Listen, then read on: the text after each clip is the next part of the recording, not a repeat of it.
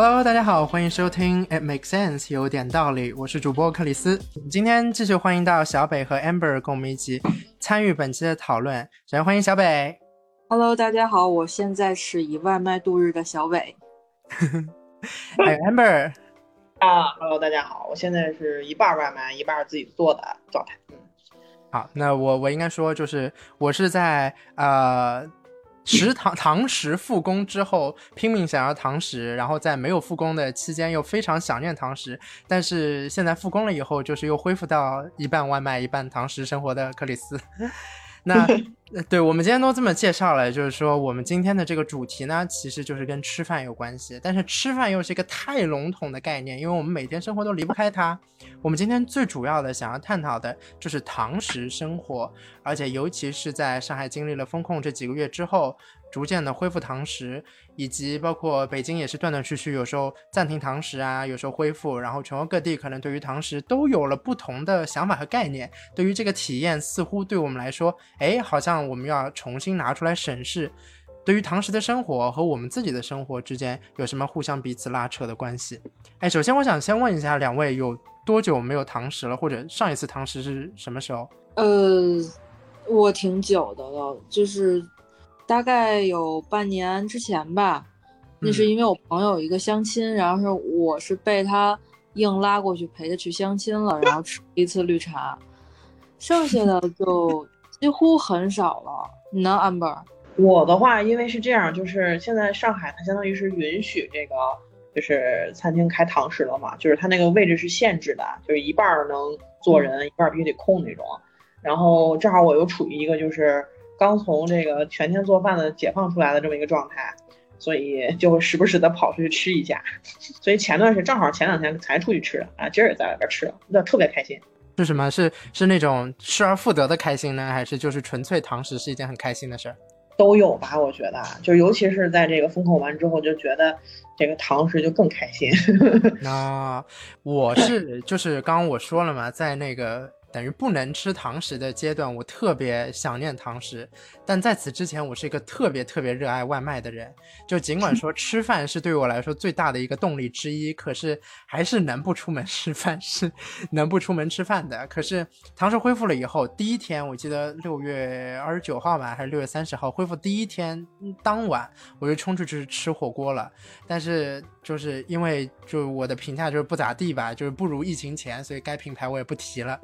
对，主要就是因为服务跟不上，然后服务员可能就是也不够都到位嘛，因为本身它就是有限制那个百分之七十五还不知道多少的那个上座率，所以就是服务员也不够多，然后服务也不够周到，然后包括说一些那个小菜啊、酱料啊什么的也不够及时的去添加，就是大家都在慢慢慢慢复苏的过程，可是那个心态我觉得是非常积极的。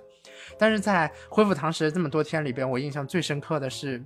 我有一次在大年久光里边喝了一家 Dirty 专门店的咖啡，我是坐进去喝，然后身边一个人都没有，可能是因为那个久光的原因吧，他本身就是接待的客人不够多。然后我坐进去喝，Dirty 非常的好喝，然后唯一的一个店员可能也是店长，就是非常亲切，然后不断的在指导我 Dirty 应该怎么喝，就仿佛他很久没有见到客人了一样。就因此，我们都我我我非常受宠若惊，我觉得他也是，就我们的心态都是哇哦你来了，就这样一个概念。所以在在那个基础上，我就觉得说啊，堂食恢复了之后，对于不管是商家也好，还是对于食客来说也好，都是颇为激动的吧。就是大家那个心态、那个程度就已经放到那里了。而在此之前，可能因为我们习惯于可能，哎，今天下一趟馆子，或者说哎朋友来了，我们去哪里吃吃，就这样的一个想法，就不至于会把这样的一个行为，它哎在心里边放一个非常重要的位置。那都说到这个吃饭是吧？二位觉得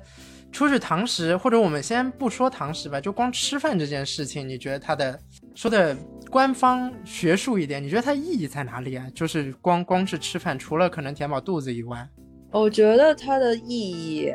应该是一种放松，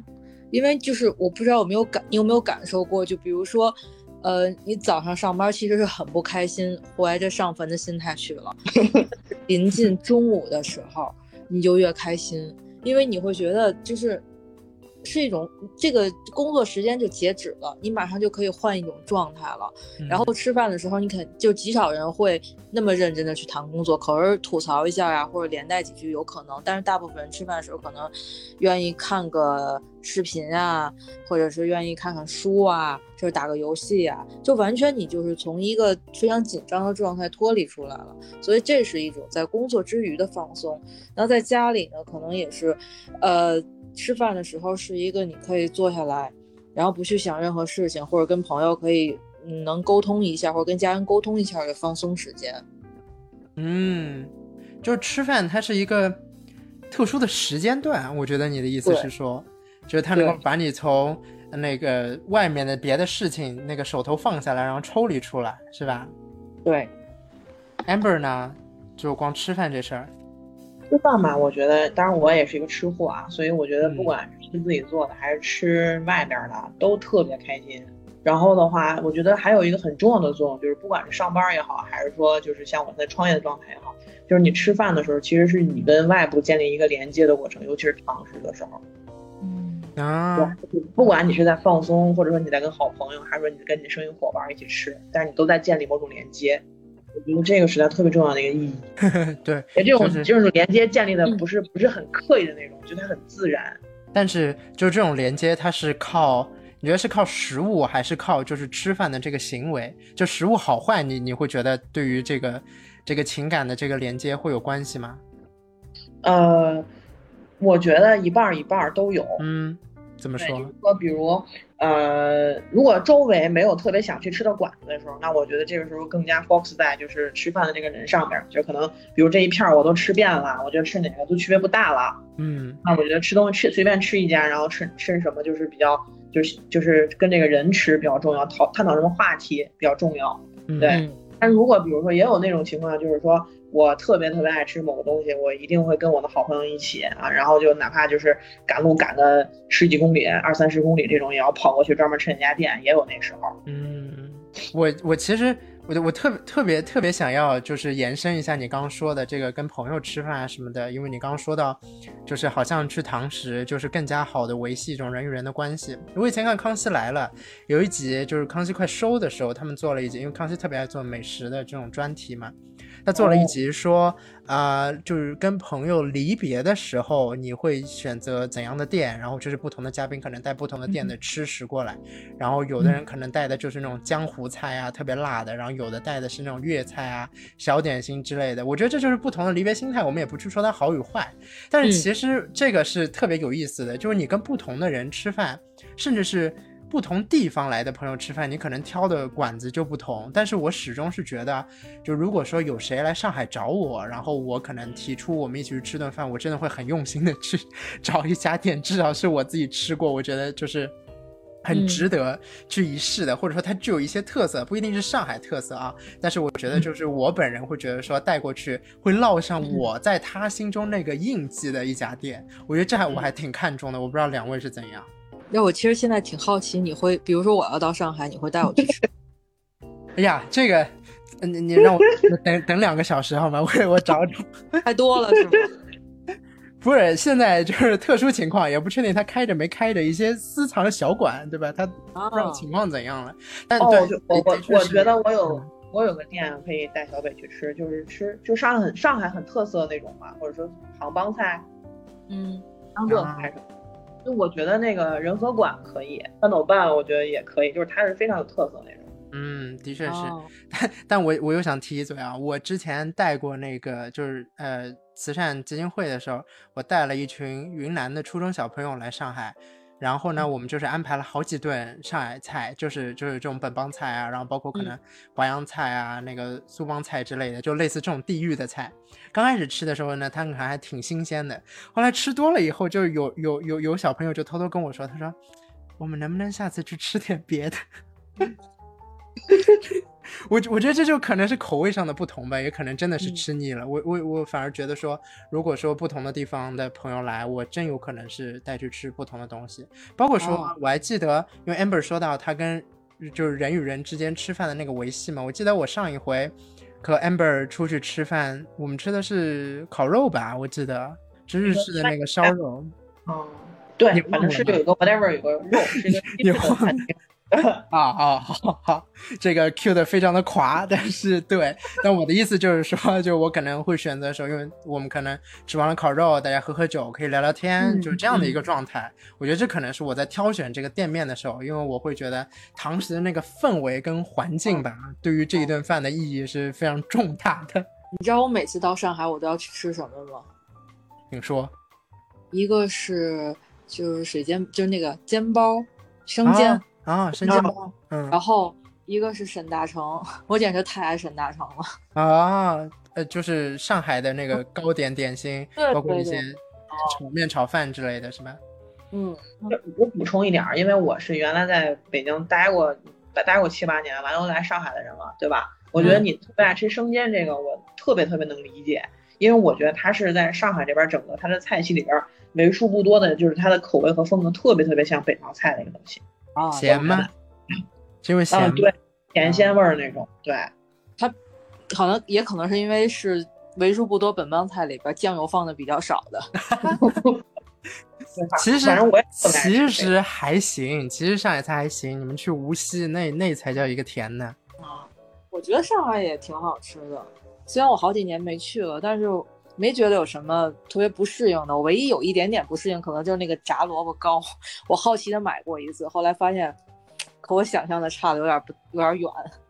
就类似油墩的那种感觉是吗？对对对，就是特别油。那时候看的时候，我感觉应该还好，但是吃起来好像就特别特别油，但是味道还可以。而且那个你专门要找那个上海街头那个老奶奶炸的那个，嗯，对对对，啊小店对。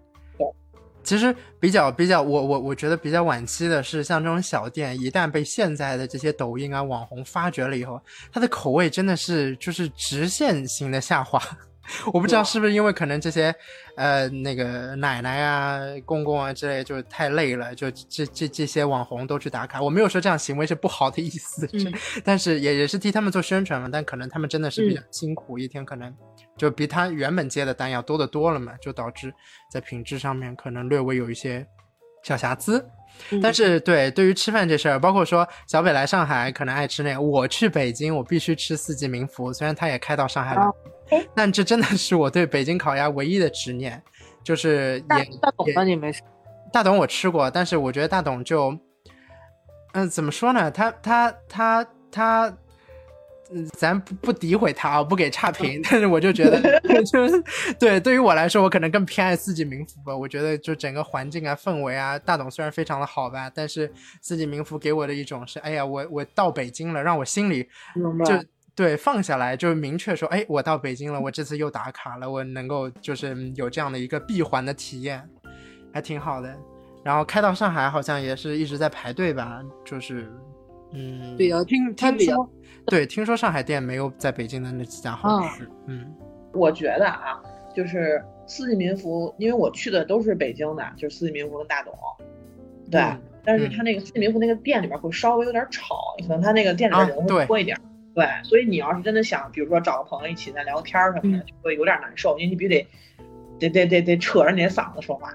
对，但是我跟你说，北京真正的北京地道的馆子就是吵，就是热闹。之前我们就是像吃涮羊肉吧，你就随便找一家，什么南门涮肉、北门涮肉，里边都是那种大堂，很少会有包间儿，就是越对吵闹越好。然后你去那个呃精美的小包间儿的那种，完做出，即使它做出那个味道来，你吃起来没有那种热气腾腾的感觉。有锅气的感觉是吧？对，就是北京的这种老店，就是这种烟火气特别强。某某烤鸭品牌店就做到号称第一的那个，我我们都很少去，因为感觉进去之后就所有人都在那儿端着，然后进了包间，还有人在旁边给你斟酒，就是就没有那种烟火气，倒反而是这些比较。无论是新潮的店也好，还是说比较传统的店也好，你进去之后就是一片热气腾腾的感觉，这个才是啊，北京的老店，你看那个，无论茶馆，还有北京一些那个、嗯呃影视剧里头，就全都是那种特热闹，就一帮人喜欢凑热闹、看热闹的那种感觉。不是，这儿我想补个问题，嗯，就是我们老说什么烟火气之类的，就是就是能更明确一下到底什么是烟火气吗？这其实我挺好奇的。哎，我觉得哈，这烟火气就是一个巨大的我们对于生活的美好的向往。但其实呢，有时候这个烟火气它并不见得啊，并不见得是非常吵闹的。就虽然说这个熙熙攘攘，刚小北说的我非常赞同，同时我要补一句，我也不怕得罪全聚德，它是真难吃。但是呢，但是。但是我我非常同意这个，就是因为因为我去过像呃我去济南的时候吃过那种路边的烧烤，然后它就是大夏天的晚上，然后可能更多的人他是就是赤膊着，然后在那儿吃，然后大口吃肉大口喝酒那种概念，我觉得这当然是烟火气的一个极佳的代表。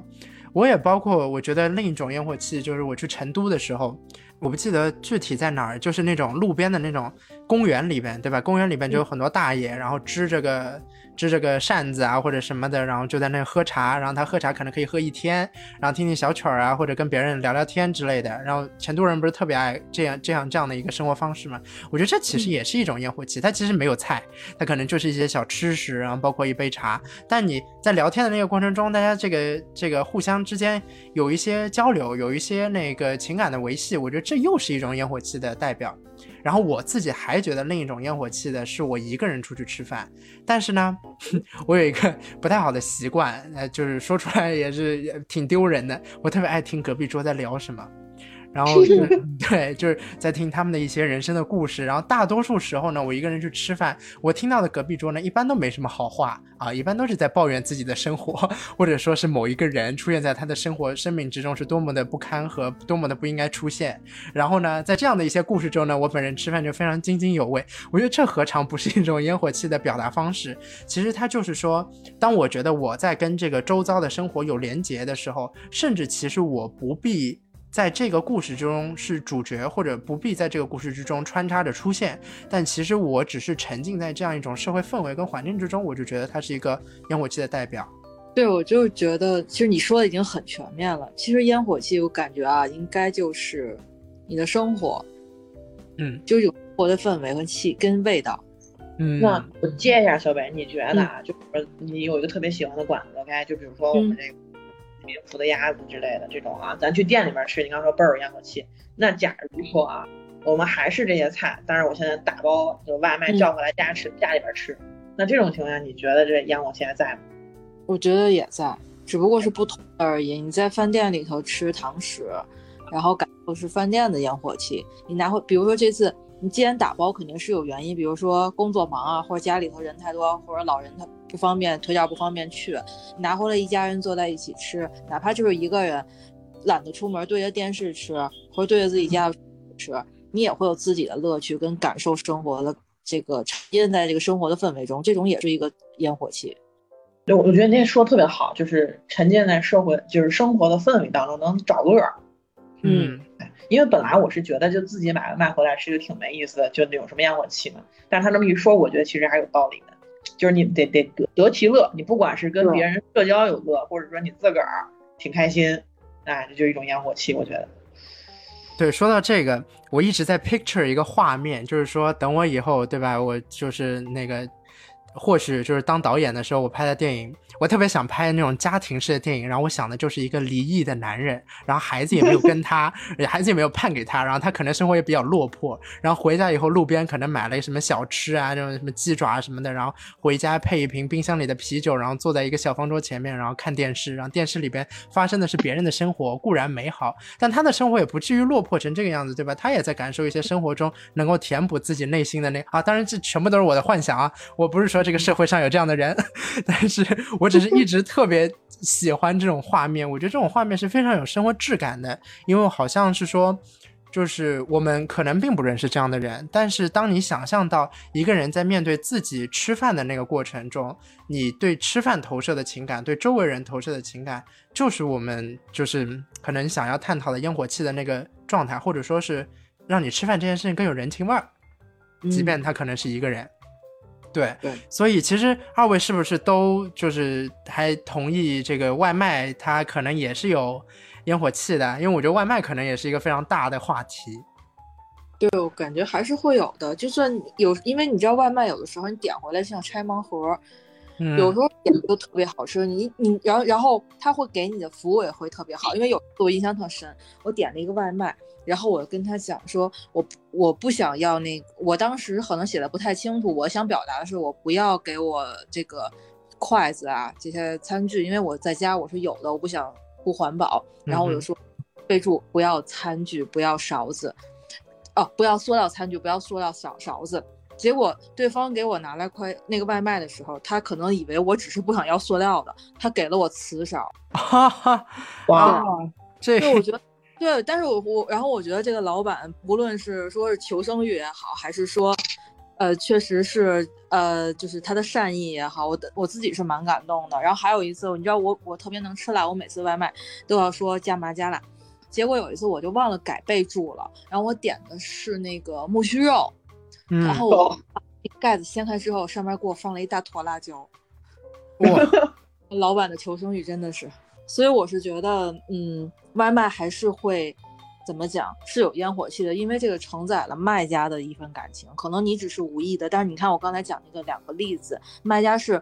很努力的在满足你的要求，然后在嗯那个说呃，在显示他自己是可以做到你你的那个需求的。当然也会有一些烟火气，或者是说有一些呃承载起来不太好的回忆，比如说你点一个外卖就，很很高的期待，结果拿来撒了，或者是说那个他给的你的东西给错了，或者是给的量非常少，那这个可能承载的就是一种。不顺或者心情不好，恰好你当天可能心情也不好，那就雪上加霜。我觉得承载进感情的这种东西，它都是具有生活烟火气的。嗯，哦，这说的很好。这句话特别精髓，我觉得名人名言。咱咱节目可以做一个就是京剧以后那个列表，就是供供大家参考。但我觉得说的特别有道理，这个因为外卖其实也是你人与人的一个关系，即便你们好像不是及时沟通啊，就是可能你留了个言，留了个备注，然后对方可能他甚至没有办法回应你，但他就是行为上，或者就像你说的那个行为上，可能并不是你完全想要的那个行为，但人家也是在做出努力。我觉得这个特别就是明显的是在疫情期间吧，我看到很多人分享说他只能团购啊或者外卖，然后那个收到的都是特别的精致啊，或者说那个就是它包装，因为其实那些店里边也知道，就是大家可能不能来堂食，会欠缺的很多是服务啊，或者说是那个呃整个氛围，然后他也尽可能的希望在包装上啊或者其他方面给给你这个外卖提供一些更多层次的东西吧。就就我们既然都已经说到外卖了啊，因为我们讲说我们去到店里边去堂食，我们可能追求的是我刚刚说的那些外卖里边没有办法做到的一些服务上也好、氛围上也好、环境上也好这些的一些优势，这在外卖是做不到的。那你们是否认可说外卖其实是一种迅速满足的方式，而堂食是一种需要自己付出努力或者说是付出一些成本才能够，就比方说。呃，时间成本，因为你需要出门去吃，或者说是一些精神成本，你需要进去跟服务员进行沟通，进行那个一些交流，而不像是说呃在那个手机 APP 上直接就下单点完的那种状态。你们觉得这是不是挺有道理的？呃，我觉得你解释完之后，我觉得其实是有道理的。啊，对，那在在在我解释之前，你是觉得就是外卖好像不算迅速满足？啊，对，就是说这个可能是一种就是心理的需求，比如说当下要什么，我马上要拿到，就是这么一种，嗯就是更加偏就是呃心理方向的这么一种解读，我是那么想的。哦对对，但是后来我觉得你这么一解释，我觉得确实是这么回事儿。就比如当我想懒一下，但是又不想亏待自己的嘴的时候，那我就点一个外卖，并且这个时候也是你可以点那种现在外卖可以做的，就是不管是包装或者口味什么的，都是很很棒的那种。我觉得是这样子的。但是我嗯觉得就是像外卖这个，它就其实我们已经心里边知道了，外卖有可能存在一定风险，会损失它不及店里的那个口感，但我们仍然做到，就是让渡了一些自己的那个满足的那个权利吧，然后为了去换取到一些更加低成，我是这样理解的。嗯，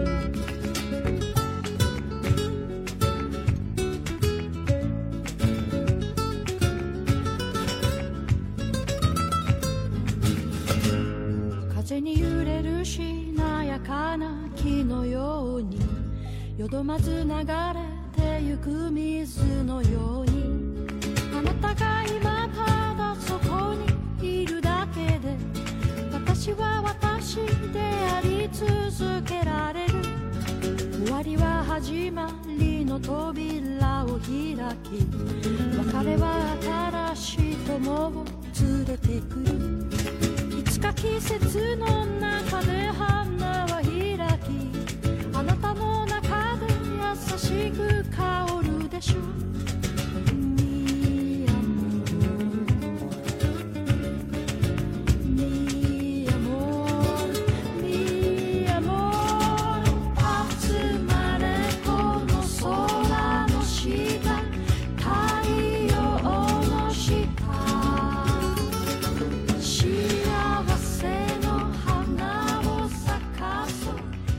对，但这这这个跟我们的主题，我们还是想要去聊一下堂食。我们既然说了那么多的外卖，就为了烘托出来，对吧？我们对于堂食的这个更多的念想，我不知道二位有没有什么堂食的故事能够分享一下？因为我觉得我们既然已经做出了这样一个行为，我们肯定有留下来很多啊、嗯不同的这个经历。谁谁先来分享看看？那我先来吧，因为我之我我本来没想起这件事儿，是刚才啊因为说呃在店里听别人说话，然后我突然想起这么一件，挺早的，我们在我们是也是跟同事在一块聚餐，在我们隔壁桌是一帮大爷大妈，然后一帮人就跟那儿啊坐好了，突然间他们几个齐刷刷站起来，然后就说。我们今天要干杯，我们为了生活干杯，为了什么以后干杯，然后为了忘放弃过去而干杯。当时我们觉得哇，阿姨们真的是好励志啊。然后这个时候，一个为首的阿姨说：“祝我离婚以后的日子过得更好。”然后我们当时都惊了，就是他们，我当时觉得这些阿姨真的是，或者说这些叔叔阿姨就特别有勇气，他会因为他自己离婚了，当然这段婚姻肯定对于他来讲是一个非常不堪的这么一个一段回忆，嗯，他会就要自己的朋友，而且会当众，就是你知道中国人他尤其是老一辈，他可能对这些东西觉得有点难以启齿，嗯可是他并嗯，在当众，他还在大厅里头，一帮人热热闹闹的去庆祝这件事。我觉得当时他特别看得开，特别的洒脱，真的特别飒那个阿姨。嗯，哎，这还真是，就一种很外露的情感的表达，在吃饭的时候。对，虽然这件事情可能跟我们吃什么东西关系并不大，但是嗯你知道，你看到那个氛围的时候，那个画面感就给你非常大的鼓励。嗯，确实这个是我挺理解的，因为毕竟我觉得在大部分人的眼里，可能离婚是一件蛮失败的事情，尤其是对于他那个年龄的人来而言，就感觉他冲破了那个范笼的感觉。嗯就说到这个，我想就是那个，呃，我跟小伙伴儿特别爱吃的就是上海这儿的一家日料店，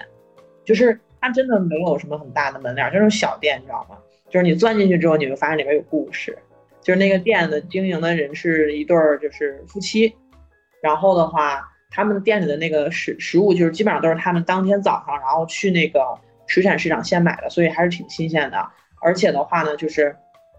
我们可以用比较低的价格呢，然后去吃到就是就比如说，如果这个同样的这个呃龙虾或者是说这个螃蟹，然后放到那个装修更豪华的店里，那可能价格最起码一、一两千起跳那种。然后他们就会给一个就是比较实惠的价格，但是我们吃的东西依旧也还是就是足分足两的，而且很新鲜的那种状态。对，然后我跟小伙伴特别特别爱去吃他家那些东西，而且他们有些特色的一些一些什么就是寿司之类的这种啊，就他们那个米好像是那个酱油什么的，是有点自己的那个特色的，就很好吃。而且关键是就是那那一对夫妻他是什么？他是这个就是在南非创业过一段时间回来的，然后他们两个就会就是我跟小伙伴一般在那吃。他那个就是一个修建的像那种日式的那种，就是你是坐在他们那个台子跟前吃的，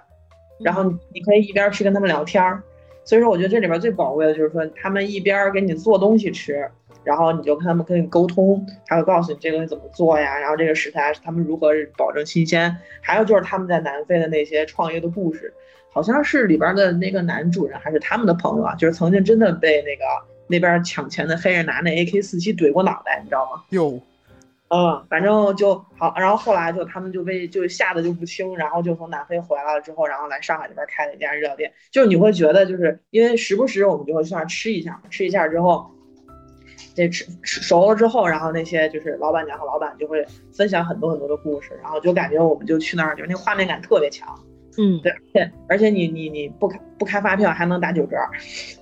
哇，特别好。对，就有一些小小小自己的那些小小的，哎，这叫什么东西啊？经营手段，对，对对对，就你感觉就是，其实你比去吃那些就是像那比如说上海这边还有一些常见的一些就是日料的自助啊，或者上岛啊，还有那些就是什么叫就是单价基本上在一千小几直冲两千的那种日料店，就我觉得这个这个店吃起来是最舒服，性价比最高，而且你吃的东西一点也不次，还能听故事，就你。特别特别多的那种，就是包括你的这个味觉上的，还有听觉上、视觉上那种体验，就特别好。我觉得，听到这个故事，这其实跟我们第一期在聊那个旅程上面遇到不同的人，听不同的人生经历是，我觉得是异曲同工。就是我们能够感觉到别人的故事，甚至是说我之前说吃饭的时候听隔壁桌在聊什么，其实我就像一个故事的小偷一样去。侵入别人的生活之中，然后窥探一番，然后再自己抽离抽离出来，就什么都没有偷走，但好像又偷走了很多东西。就我觉得小北刚才讲那故事其实也是这样。嗯，的确，就我们能够见证一些东西。但刚刚 Amber 说在板前能够听老板和老板娘聊故事，其实板前我我我我我做过的板前真的还挺不挺挺不少的。但我想分享一个，就是我去东京吃那个。有一个跟寿司之神齐名的天妇罗之神，日本人特别爱夸大。就有一个天妇罗之神叫早玉女哲哉，他的那个店呢，其实就是在板前看他炸天妇罗，然后直接供应给你，然后一天可能就接待，呃，十个二十个人这样子，就特别少。你们这个这个店得提前多久预定啊？我们感觉好像就很紧俏。两三个月吧，应该是要，但是现在现在我不确定啊，因为他现在怎样的一个状态。但是我当时反正也提前挺久预定的。重点呢是就是交流这些我们都不提。最后呢，因为我知道说他会给他的食客留下一些纪念品，然后他当场就说我要给每一个女性的食客，因为板前可能也就十个人吧，然后其中大概六七个女生这样的状态。然后他说他要给板前的所有的女生呢画一幅画，然后就是在那个预定的那个菜单上面，就他直接在背面那个空白处画画上了画，有虾啊有什么的，就是他那个呃天妇罗的食材，然后画的特别栩栩如生。然后呢，他就说就是男的没有，然后我就整个就是嗯，就是说 这个是不是有一些啊这个区别对待？然后我就在那里进行了大概十分钟的撒娇，然后他说他给我提个字吧，然后就签了他的名。然后我就觉得这这也还挺有意义的，这这这挺有意思的，就是说你吃饭之后，就也不是为了去收获这个吧，但是就是你就觉得，哎呀，这样一个小的插曲就会让你更加记住这一顿饭这样的一个经历。当然，我觉得还有一点就是，你就会觉得你是被那个老板或者那个那个店员也是被记住的一个状态，因为他给你签了东西啊，对对。没错，大家互相记得。我觉得，我觉得就就像那个日本有很多的剧啊，包括说是美国也有一些剧去聊，呃，那个开店的老板啊，或者说是这些店员，然后他们的回忆录里边就充满了各种各样的跟店员，然后跟跟那个顾客之间的情感啊，包括说跟顾客之间的那些故事，尤其是像日剧啊，像深夜食堂啊什么的，其实它就是在讲一些生活之中还。还挺常见的，但是就会发生在饭饭馆里边的故事。二位还有没有别的一些吃饭的经历？嗯，我这个确实是有一次印象特别深刻的，但我不是因为老板给了我什么，而是因为我等位。呃，这家店我具体的名字记不清了，好像在江西，当时只有一家就做那个辣蟹饺的，特别辣，是叫老闵家还是叫什么？我记不太清了。然后我是。从那个就大众点评上边就是能排预约嘛，我就预约，预约完之后我就因为我去之前我就知道很多人都在排队，我还跟我朋友说，我说一切全都搞定了，就都拿捏住了，已经已经预约好了，我就过去了。结果到那儿人就开始点号，点到我的时候我才知道这个预约号是你预约排队资格的号码，并不是你预约完了就可以吃。啊，就是你在第一层，它这个规则 应该是在第三层。对，你知道大众上他也不会跟你说这些，然后去到排到我我前面一两桌的时候，就今天的就食材已经就没有了，然后结果第二天我干脆就放弃了软件，我直接打电话给他，然后跟他强调好几遍我是大老远从北京过去的，然后等等巴拉巴拉一些，然后我才。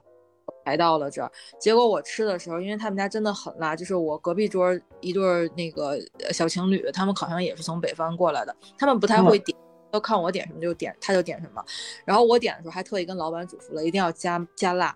结果那个那俩女那俩人也跟我们点一模一样的，吃了两口都没往下吃就走了，估计让我给坑了，因为我点太辣了，我没有点任何一个不辣的菜。太辣了，都接受不了了。对对对，就吃了两口，很很明显就是就是硬生硬的，就是啃了两个蟹脚，然后就放下走了。然后有过那种经历，就辣到感觉就不敢张嘴那种。他对于这家店那两位食客对于这家店的那个印象也会非常的充分，因为里面有一个你。对，他要是不我可能还能多吃两道，他就因为看我呃模仿一模一样的，完了，那老板气死了，接了个电话，结果当时点评里有个差评。哎，哎呀，这这这种阴差阳错，就是在那个吃饭的时候也特别多。我记得我在那个波士顿的时候，有一家牛排馆是我特别喜欢，它其实在美国不同地方也有分店嘛。然后有一嗯次，应该是波士顿的餐厅周的时候，然后我跟我朋友一起去吃，然后是中午，但这种牛排馆一般就是晚上生意会比较好，中午就是相对说那个他们能够接待的客人也有限。然后那时候就等于是我们那个服务生，他就特别是是一位大妈服务员，特别的就是充满了那个激情，可能大早上的阳光也是非常洋溢吧。然后他就特别的，因为没有多少客人能够照顾嘛，然后他就在我们这儿，然后跟我们聊天，然后上了一碗那个龙虾汤，然后他说龙虾汤里面要加点白兰地才好喝。问题在于那个时候呢，我未满二十岁，就是在美国是二十一岁才能喝嘛。可能还未满十九岁吧，然后就是当时我这虽然国内能喝了，但是就是你说我也不好意思提一嘴，但其实这是一件违法行为。然后他就嗯不由分说的，我们都没说话，然后他直接就在我的那个拿了一瓶大的白兰地，然后直接往我的那个龙虾汤里面灌，哒哒哒哒哒倒了好多，然后就跟我说，哎，快喝，这样好喝，然后就怎么样，然后我一喝，哎，是好喝，然后我跟他说好喝，然后他一鼓掌就说，我说吧，是好喝吧，怎么怎么地，然后就特别的激动。然后不仅如此，他还说，哎，波士顿，你看我们周边这家好吃，这家不好吃，这家好吃，这家你可以去吃，这家你一定要去吃，去点它的什么什么什么，它特别好吃。然后他就在不停的介绍他周边的店家，然后就是导致我们也是非常的，就是那个情感都不知道放在哪儿，然后我们就附和他说，哦，这家哦，我们好像也吃过，哎，这家我们之后会去吃，就类似这样的一个互动，就特别的有意思。他好像说了不应该是他那个职位应该做的事情，但是这反而让我对于他就印象特别深刻。我觉得他叫 Stacy，就是非常的明确，以至于我这都能记住。那 Chris，你小费有没有多给一点？当然，这这这不得不，而且还有一次，同样也是在波士顿发生故事，然后是一年感恩节吧，然后感恩节就是我们几个同学都会约好，每年感恩节都要出去吃一顿大餐，然后 OK 那一顿大餐去吃的是波士顿很有名的一家连锁叫 Legal Seafood，然后那家店呢，就是说呃在感恩节的时候，肯定那个店员也是。呃，特别有节日的那个氛围嘛，然后服务我们这桌的是一个黑人大妈，然后黑人大妈呢，就是她就有一些口音，然后就是非常的怎么说呢，潇洒。然后在服务我们的时候，就是又是跟我们拥抱啦，又是说哎，明年你们还要来，怎么怎么样。然后我们说我们之前也来过，然后她说哦，我记得你们怎么怎么样。其实她就是客套了，根本就是。就是没有没有可能记得我们这样的一个概念，但是但他就说，哎，我记得你们怎么怎么样，哎，他说，哎呀，你们来吃，你们上次是不是吃了这个？但因为他们家的特色就这几道菜，我们当然吃了，所以我们点。他说，哎，你看我记得吧，就类似这样的一种 一来一回的互动，然后就就会导致我们其实，在一个瞬间呢，我们是尴尬的；在另一个瞬间呢，就我们一旦跟他同频共振之后，大家都是这样敞开心胸的一个一个诡异的。开放奔放吧，我觉得这样就是你也不容易自己调动出来那种情绪。就在这样的情感之下呢，然后我们有一个同学，他就给了大概百分之四十的小费吧，就是一个非常非常高的一个那个金额了。但就是比较激动，我觉得就是可能人家的这个营销套路就是这样，但不得不说，在那个时候你真的会被感染到。哎，真的，我觉得如果是那个那个那个服务员的话，我觉得他肯定找到了这是一个最好能够拿到小费的套路。对，财富密码找到了。但但其实也得凑巧了，这正好是哎一桌人一起来，然后又是一个节日的日子。他嗯平时平时就算有这样，我估计我也不至于这么激动。就天时地利人和吧，这个氛围到位了。对，懂。当然说到我，我再分享一个，就是这个，就是我觉得它不是一个具体的故事的画面，而是那样一种一种感觉啊，就是在上海的这个黄华路上，我不知道是不是叫黄华路，在龙柏那边有个叫曹胖子龙虾，嗯。嗯，对，就是那种，就是这首先这个地儿停车特别好玩，就是说它的那个店，就是它前面有一溜可以停车的地方，但是一定得是你是抢到那个位子吧。然后整个的就是那个整个店的那个桌椅的感觉特别糙，它是那种就是不锈钢的那个桌子，嗯嗯，对，然后而且那个桌子和桌子间距特别特别近，所以其实你整个吃的那个环境就特别特别嘈杂，就是大家刚才说的那个烟火气，对不对？然后的话，但是它那个地方特别好吃，就是小龙虾。哎，我觉得夏夏天的时候就一定要约上几个好朋友，然后去这样的店里面吃个小龙虾。为什么？因为就是小龙虾的话，你得拿手一直剥呀。你拿手剥的时候，你的手上蘸了这个酱了，有这个你就没有酱和油，然后你就没有办法再去不停的看手机，你就得全心全意的就专注在讲话上。对，它那个龙虾的话，就是味儿特别特别好，你就会觉得就是一直剥那个龙虾壳子，我印象特别深，就是去吃的时候，然后就专门剥那个龙虾壳子，然后那个龙虾壳子真的就垒成一座小山，就是在你跟前就一个一点点垒起来，对，然后这时候服务员就会拿一个另外拿一个不锈钢的铁盘子来给你铲走，你接着再录，对，但是这个我觉得是。因为我觉得小龙虾是我在来上海之后找到的，就让我觉得特别就是欣喜的一个食物，就感觉它让我对于这个食物这种美好的感觉又上了一个层级。因为原来在北京的时候，其实是有点不太舍得吃的，因为当时在北京好像只有簋街才卖小龙虾，而且还是按只卖的。听说特别贵。对对对，现在好一点了，没有那么贵了，但肯定你也吃不太爽。啊，对，但是你在这边你就可以，比如他给你上一大盘子。上一大盘子，完了你就一边剥，就跟那剥瓜子似的，一边剥，完了你就跟你小伙伴一起聊聊天、闲聊，然后再来两瓶冰镇啤酒，我觉得这不要太爽。确实。对，然后就一块分享一下，就比如我觉得我带好多朋友去那个店吃了，就大家一起就就就跟那儿闲扯淡，完完了，你觉得你在很嘈杂的环境里闲扯淡，你也听不见别人说什么，但是你就表达或者说听朋友说就很开心。你带你带很多朋友去，老板还想，哎，我没有找你拿回扣啊，你 怎么怎么？对，就就是能感觉，我觉得那个店就是就是他们有好多好多人是，其实真的是就是赶了蛮远的路过来的，就是它挺有名的一家店。对，Chris，我觉得你有空也可以去吃一吃，真的挺好吃的。我吃了这么多店，我觉得我我看你是真拿回扣了。行行行，下次下次有机会过去一趟，还还是有一点距离，但是我觉得如果真好吃的话，真是很值得驱车，就是大老远的去去吃那个饭，十几公里、二三十公里专门去吃它。而且四月份啊，小北你要来可以赶四月份来，四月份小龙虾有是最好的，而且这边皮皮虾都是有黄的，你知道吗？哦，对，特别好吃，都有。这这只有四月份有黄的，完了五月份过季了就没那么好吃了。嗯。对，说到小龙虾，其实我有两次，呃，回国的当天，就是当时就是疫情之前嘛，当天下了飞机，大概七八点下了飞机，我就冲去吃小龙虾，两个暑假吧，我记得，反正我是挺挺挺认为这是一种。嗯，挺能把人迅速的拉回你这个本地化的一个状态，就你你迅速的是要调节你的语言系统，对吧？迅速那个调整你的肠胃的适应能力，因为其实小龙虾对很多人来说就是可能吃多了也是挺难受的嘛。但是你知道迅速调整过来，然后迅速的那个融入那个各种的文化氛围，你就觉得哎，你转过来了。我我觉得这也挺挺。挺怎么说呢？挺挺有代表性的一个食物吧，尤其是在堂食的时候，你会感觉到不同的那个文化对你的冲击。但是你刚刚分享这个是很热闹的故事，我要分享一个很冷清的故事。我有一次在上海外滩的一家店，然后我跟我同学一起去吃，然后那家店就是卖的还挺贵的，然后就是重点呢不是它卖的贵不贵，它是套餐制。就是它虽然贵呢，但是你说贵就是让你吃饱吧？哎，它没让你吃饱，哎呀，那真是让人难受。结果呢，就我们趁服务员去，它是一盘一盘那种，就是像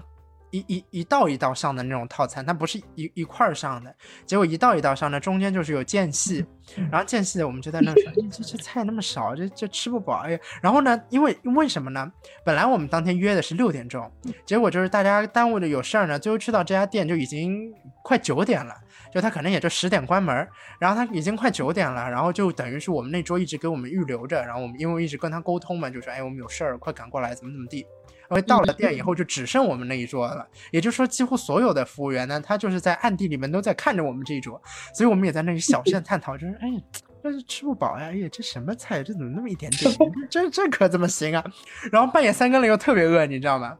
好，然后没有吃饱，然后最后呢，他上的一份主食是那种炒饭。然后呢，他在上之前就先问我们说：“哎，那个先生女士啊，今天这顿饭你们就是感觉怎么样？就这评价怎么样？”然后我们就哎对佯装的笑一下，哎呀特别好，这感觉还不错，嗯，怎么怎么地。然后就说：“哎，那你对于我们这里有什么不满吗？我们接下来就是说马上给你们上最后一道那个主食啊。然后就是你对主食有什么要求吗？比方说咸一点，但因为是炒饭嘛，咸一点、淡一点啊，或者怎么样。”然后我们就有一个男生就跟他说：“嗯，就是。”哎，有一些可能就是没有吃饱，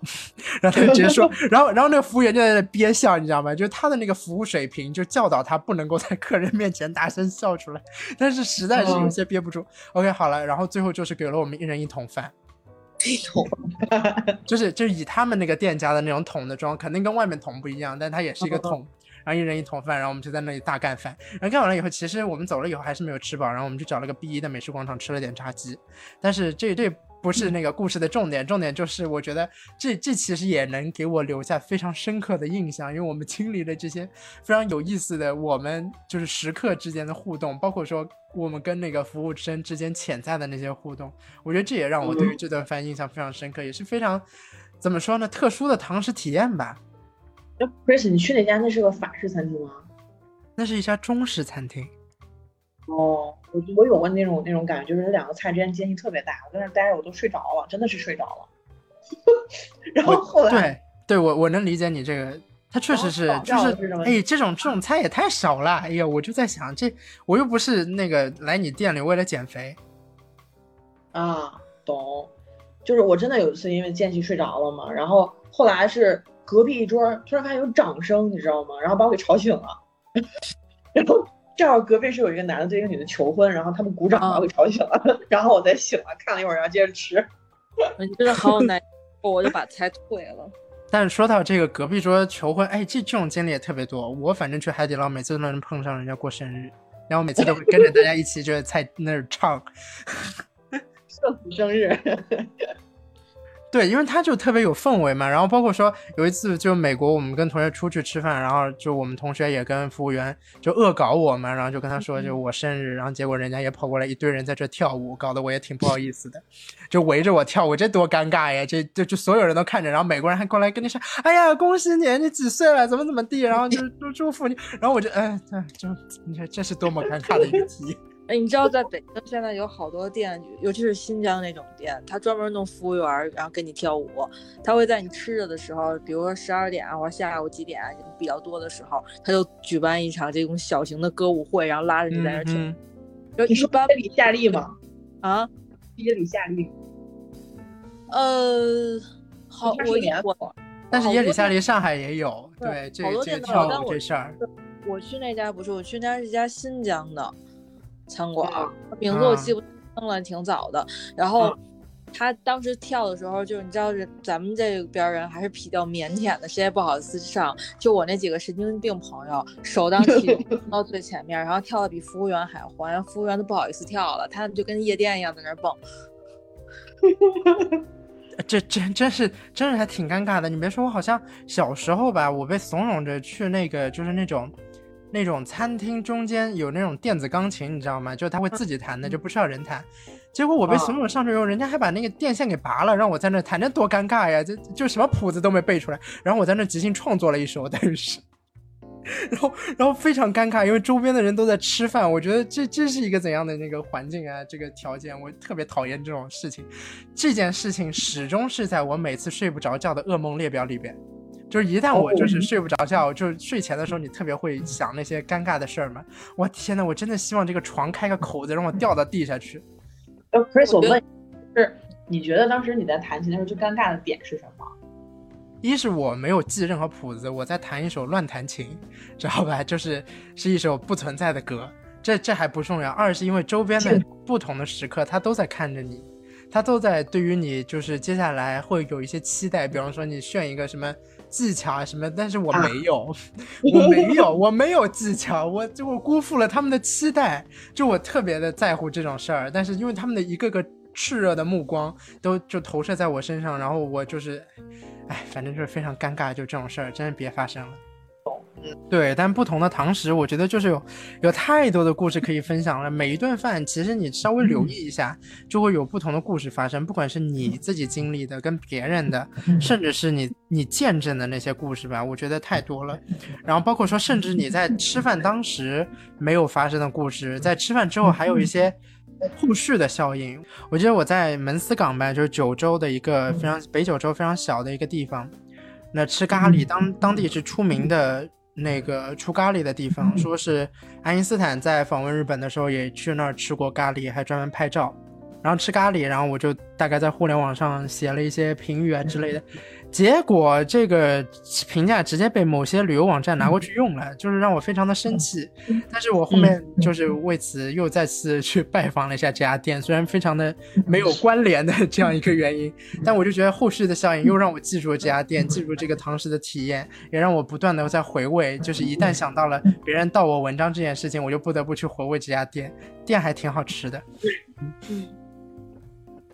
就是它是一家日本的咖喱店，是这样吗？呀，对对对，那我挺有意思的，因为我就说咖喱的话，更多的可能想的是泰国，我觉得，或者印度，对吧？我我记得我之前看到过哪儿有一篇文章，就是说那个日本的咖喱来自于英国，然后呃，反正就是大多数的咖喱。就虽然起源是印度，但是好像很多地方改造的咖喱就是跟印度已经没什么关系了。说实话，印度的咖喱我也没有怎么尝试过正宗的，好像。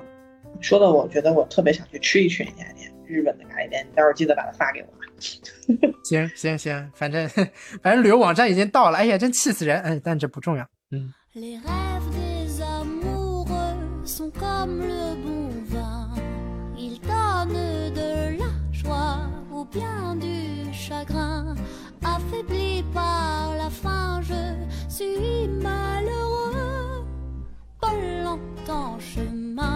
tout ce que je peux, car rien n'est gratuit dans la vie. L'espoir est un plat bien trop vite consommé. À sortir les repas, je suis habituée à vouloir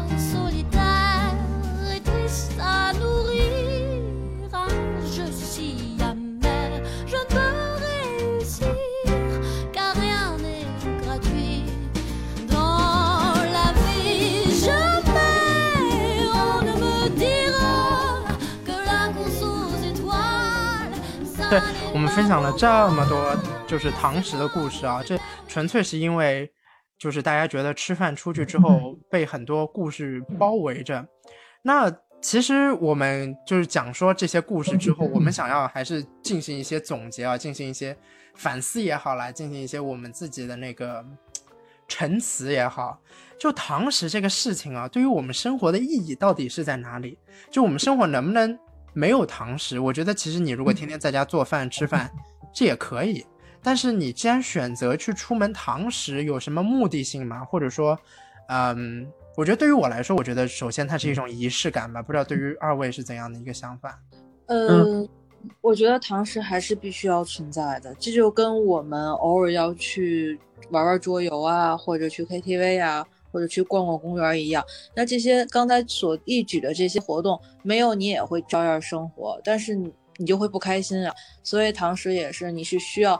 出去逛街也好，放松也好，还是跟朋友见面，总不能在大街上站着吧？需要总是需要一个场所的。那吃饭其实是一个最好的场所，因为你可以放松下来，然后沉浸在你们的话题之中。所以我觉得堂食是非常必要的。嗯，就我觉得啊，我觉得这因为疫情封控了两个多月嘛，我觉得这感触特别深。就是因为你封控的时候，你是只能自己做饭的，就天天就做饭、对做，饭烧这样一个重复，然后就会觉得很枯燥。就是更多的，我觉得吃这个层面上，在家里边做饭是枯燥。对，因为你到点儿就要干这个，完了还不停，就是他一定要这样做下去。对，所以我觉得，如果某一天来了，比如说我可以去出去堂食了，我觉得更多的就是相当于你你你相当于跳出之前那个循环里面，然后有一个新的这种这种这种场景，对，然后你会觉得原来枯燥的生活变得有趣了一些。当然，我觉得还有一点，就比如说你去吃好吃的也好，或者是说你去享受别人的服务，比如说你可以，呃，你不用自己刷碗，对吧？你也不用洗菜，嗯然后你只要带着嘴去，然后不停吃就可以了。我觉得就有一种就是宠爱自己的感觉，你明白吧？就是 在来的风尘仆仆当中脱离出来，然后宠爱一下自己。哎啊所以我尝试还是对自己好一点啊，因为因为对自己不好，就是自己洗菜、自己切菜、自己洗碗，是吗？我太讨厌，太讨厌洗菜了。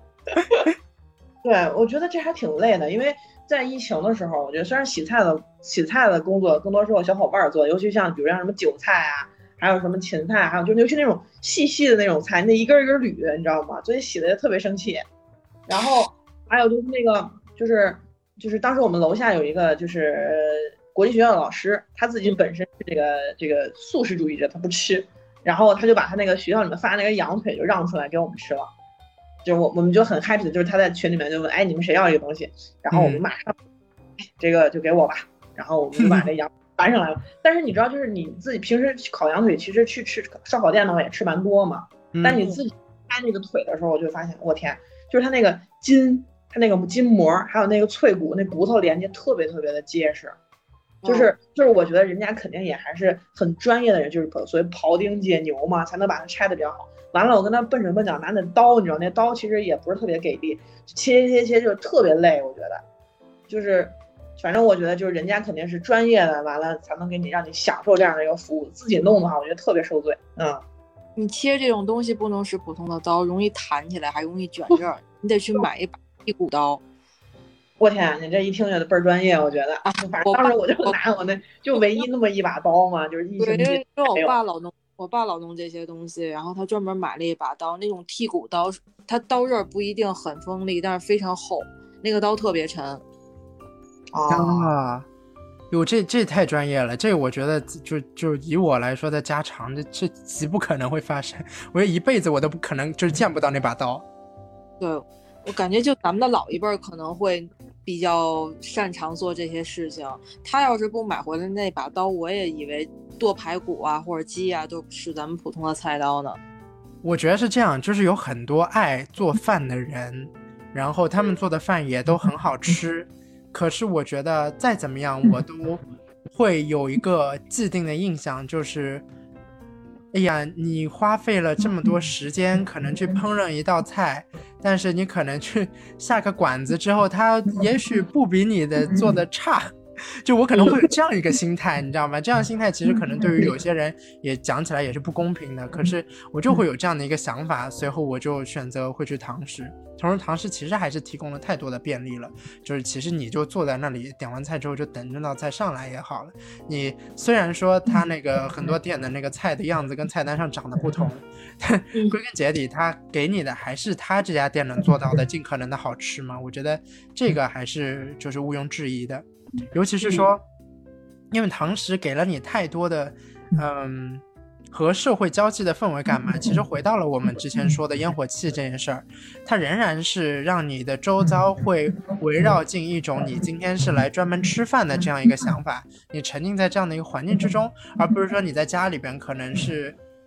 因为现在有太多人的家里边，他没有一张独立的饭桌了，就这张桌子可能平时写字啊、看报啊，什么事儿都是在这张桌子上发生的。那他反而在吃饭的时候，他就不能凸显出他那个特殊性。但是在饭店里的那家啊，那那张桌子，它只是用来吃饭的。你坐上去以后，你就明确了，OK，到点了，我在吃饭。就我觉得这个。这个时间观念其实可能跟小北最初说的那个抽离出自己生活的那个时间段还挺相似的。我觉得就是能够更加好的心理上给你一种暗示，就是我现在此刻是在吃饭，我能够重视的那个关注在饭菜上，关注在我周边跟我一起吃饭的人身上，关注在我接下来要跟服务员，甚至是我隔壁桌的那个互动上。我觉得这还挺重要的，在心态上。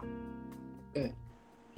嗯，但我们我们说了这些，就是不同的那个吃饭嘛，包括堂食的故事。其实你们也分享了很多跟朋友一起吃饭哈。但是我听小北之前分享说，那个有太久没有吃饭了，上一次吃去出出去吃还是，嗯，就是因对伴娘这种事儿也是跟朋友吃，但这个局就听着挺临时的。你是太久没有传局了吗？还是怎么怎么地？就反正不是我割别人，就是他别人割我。呀，我跟你说最逗的就是昨天我们出去办事情，然后说好了大家去吃一顿，然后嗯我不知道上海有没有合生汇，我不太清楚这是不是连锁的，反正就是有的有的有有啊有，，合生汇里面嘛，有很有很多吃饭的地方。然后我们三缺一嘛，我们俩现在一家那个奶茶店等着另外一个朋友到来，结果我们俩聊嗨了。等我朋友来了之后，也迅速加入了话题之中，三个人聊嗨了，然后就把吃饭点错过去了，只能直接去办事儿，然后半夜 饿着肚子回家了。回家我我吃的西瓜，然后那两个一个是没吃，一个煮的是螺蛳粉。啊，对，这这这纯粹是错过了饭点，这这呃，对，这也是没攒起来局的原因吧。但是，但我觉得更多攒没攒起来局，应该是就大家都太忙了吧。对对对，这是主要原因。对，我觉得这个我感觉还挺明显的。就像你比如说刚毕业那会儿，刚毕业那会儿的话，就大家可能在附近工作不远的话，就比较容易能够攒起局来。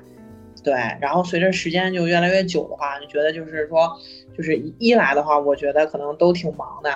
就是所以就就不挺忙的，挺累的。然后可能本身想出来吃跟大家聚会的这种这种意愿就不是特别强，因为你要想它是一种 social 嘛，对吧？嗯嗯。然后另外的话，我觉得就像说，就是说我就这个既然忙了，完了就找出来那种就是时间，大家时间匹配就比较困难。所以我我就这种感觉在目前的我还是尤其强烈，就是就是说，你的大家就越来越就是可供选择的时间段越来越少，越来越少。还有就是特别累的时候，你突然间想着啊，明天周六了，我可以休息一天。一觉醒来之后，你真不想出门，你就感觉我有，就我工作日所做不到的事情，我都已经把周末安排满了，就更不愿意出去了。嗯，对，我觉得这可能还会降低你想要攒局的那个欲望，因为你知道彼此都忙，你也攒不起来，那索性我也不去做这个出头的这个人了，我也不不去提这事儿了，因为既然他就是他可能可能性太低了，那我就慢慢慢慢，我可能也不太想去攒局了，是是有这样的一个心态吗？对，也有，然后还有一些就是，呃，现在餐馆儿特别多，也就是你吃过的东西特别多，你对一个东西的向往就没有原来那么的强烈了。嗯我记得最早小时候那会儿，麦当劳跟肯德基刚进中国，我们那会儿小学呃上初中还是小学，我反正挺小的，就互相就比着谁家要能去吃一个麦当劳或者肯德基，就可高兴了，就拼命往那个高分了考，让家长带着去吃一趟。但是现在你别说麦当劳、肯德基了，你就是换了那种专门卖那个汉堡的餐厅，就一一盘汉堡大概挺大的那种，两人食、三人食，呃，两两百多块钱的那种的，你都没有什么那种，就是我有一个欲望，然后付出一点代价，我都要吃掉它，就没有这种感觉了。那，但你你们有没有觉得啊，就是因为攒局，你是跟朋友或者说是很久没见的朋友，或者说是一阵子没有进行怎么说呢互动的朋友去那个聊，去去去一起吃饭吗？你觉不觉得攒局是跟分享欲有关系的？就在某一个层面或者程度上面，我们分享欲它反而降低了，导致说我们也不想要去专门花精力传一个局出去吃个饭，然后再分享一下彼此的这些故事。我不知道二位是怎么想的啊。就是我想，我觉得传局的人跟被传局的人之间，他是代表完全两种不同性格的人。啊，就像比方说我是比较喜欢传局的人，就是可能上次就是比如说我跟别人说，哎，咱吃个饭吧，然后人家说没空，就吃了憋之后，完了我还会再去说，哎，你吃你吃个饭，人家直接回你没空。一般我是说以后再说，就是我的意思是没空，但是就是以后再说。对他其实也是说的，就是最近比较忙什么，但我就把啊啊把它翻译了一下。嗯，哦，对，反正我是那种就是比较喜欢团聚的人，就喜欢热闹吧。我觉得还是想跟大家分享之类的。就就算是可能就是我比较也是比较厚脸皮，就如果小伙伴儿就说哎没空之类的，可能后面的话我再换个人，哎数一数掰扯掰扯周围还有谁能吃个饭。嗯。但一个交际圈里边，如果没有你这种团局的人存在，那真的是马上就散了。哎，真的是，你知道，就因为我基本上在大家吃饭的时间，我们都在上课，就我周围的嗯朋友，反正都是这个状态，所以大家第一想法见面就是到舞社去见面，没有人说我们到饭店去见面。嗯，对，就就在这样的一个状况下，因为吃饭其实它还是一个比较集中的时间，能够让你分享最近的故事嘛。但反而你到其他场合，它可能就没有这个社交属性了，它不会让你，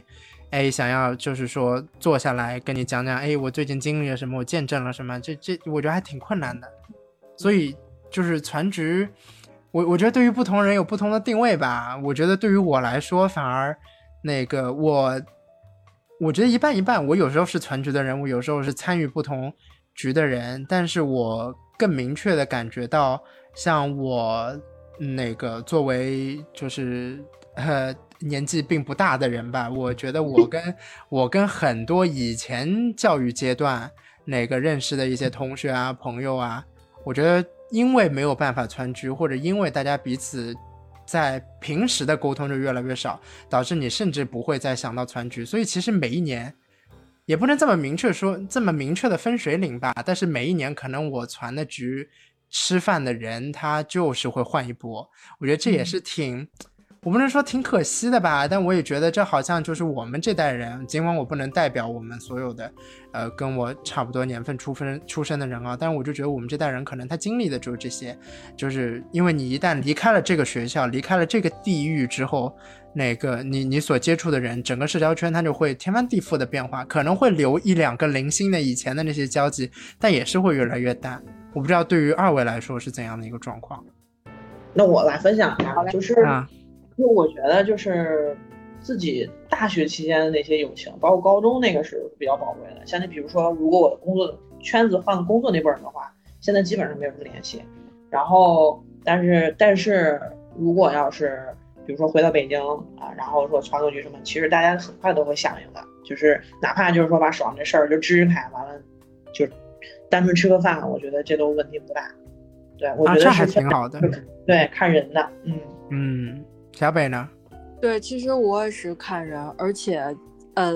就拿同学聚会团聚这个事儿来讲，我是那个总会去拒绝的人，因为我怎么讲，就是总是觉得我大学毕业之后走的路跟我其他同学走的路不太一样。他们毕业之后，因为我们那会儿毕业挺早的，就是零零八年那会儿，正好奥运会，很多人都直接去工作了。但是我这边还是选择就是，呃，转专业，然后想学一个自己想学的专业，然后去做一份自己想做的事情。就跟就是大家都在挣钱的时候，然后你你在做的是另外一件事，你们完全没有一个共同的话题。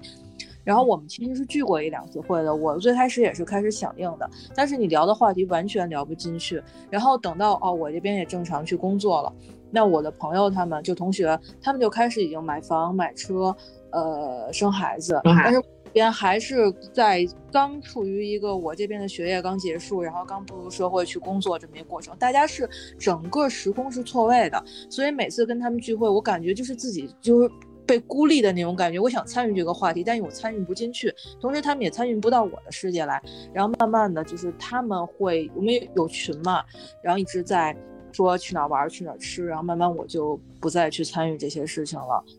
嗯，我高中的时候同学还是会聚，也会像呃 Chris 说的这种，嗯，过一段时间你会发现人会变，然后虽然都是同学，但可能今天是这波，明天是那波，然后慢慢的人也会减少一些，但是。总是跟你关系最好的那几个会留下来，因为毕竟从高中毕业到现在也是小二十年了吧，二十几年吧，到不了二十年。就是其呃，我的意思是，关系真正好的人，他是可以经受住大浪淘沙的。所以这也是你全局的时候，面孔有留下来有变换的原因。对，我就太明白这种大浪淘沙的感觉了。确实，我很赞同这个大浪淘沙，可能，但是我可能经历的浪还不够多，所以淘的沙还就非常有限。等他再淘淘，因为你还年轻，你不要 就想着经历这个大浪淘沙，这样证明你的年龄已经大了，年纪还小。别别别这么说。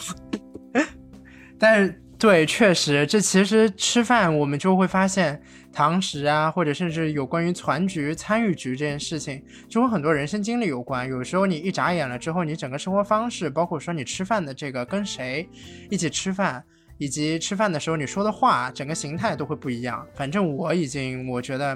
最近几年特别明显的是，以前我不至于去敬酒，但是我最近几年已经开始敬酒了，是这样一个状态。我我不能说我很讨厌这个吧，但是我就觉得这是一个必经之路。我现在酒杯也放的可低了，嗯，你社会了，Chris。呀，没有办法。你 马上就可以大浪淘沙了。对，但这这真是这真是就是你这时间你你抵不过他的，他他就会你自己改变的速度，其实你自己都意识不到。但其实这就是说不同的堂食吧，我觉得有的堂食我们是特别的欣喜的，也有的堂食我们不得不硬着头皮去。但不管怎么样，吃饭对于我们来说还是极其具有意义的。哎，那我们既然已经提到了说啊这个。呃，团局啊，几个人吃啊，同学聚会啊，甚至是说一人食，包括对吧？孤独的美食家。其实我很好奇，二位就是最喜欢的那个吃饭的形式，包括说和多少人吃，大概是一个怎样的状况呢？反正我是还挺抗拒特别大的那个。局或者说特别大的那个场面，就是一桌子远到，就是我对面那个人可能我都要对吧，这抬起手才能招呼到的那种。我我不是特别喜欢那么多人的，啊，我还挺喜欢一个人的。我不知道你们是怎样。呃，我觉得两到四个人对于我来讲是一个非常舒服的状态，跟你一样，然后太多了是有压力的。包括你说什么不说什么，听谁说什么，就是这个对于社恐来讲，它是有一定心理负担的。那要是一个人哦，我基本上就不会出去吃饭了，我可能就在家里糊弄一下。然后两到四个人的情况下，一般的都会是和亲近的人出去吃，这样子的话，话题呢也会比较，呃，互动性也比较高一些，然后大家又比较，呃，了解对方吃什么干什么都会比较方便一点。那你怎么想呢，amber？这个我太同意你的看法了啊。我其实也本来写的两到三个人，后来我想了一下，一般情况都搭伴儿去的，比如说两对 CP 这种，那就是四个人。那我觉得两四个人，二到四个人也可以。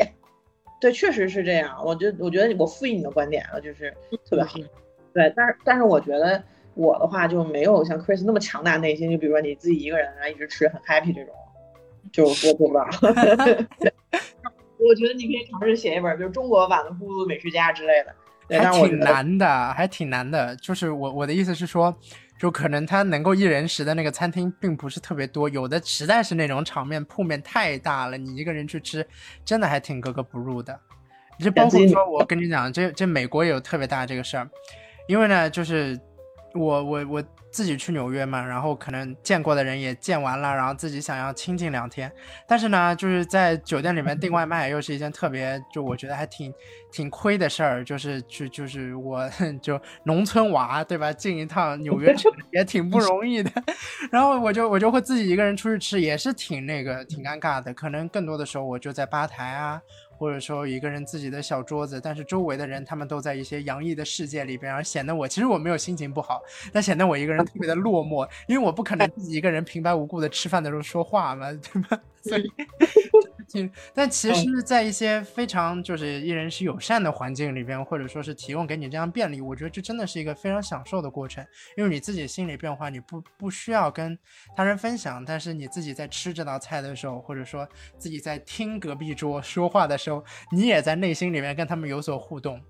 但但反而我不喜欢两个人出去吃饭，不是说我自己啊，我不喜欢看别人两个人出去吃饭，因为那些小情侣吧，吃饭声音压的太低了，我都听不见他们的故事。但是这里边我讲就是，是不是就是日本的那种餐厅里的那种那种装修的那种条件，就特别适合就是一个人吃的那种感觉。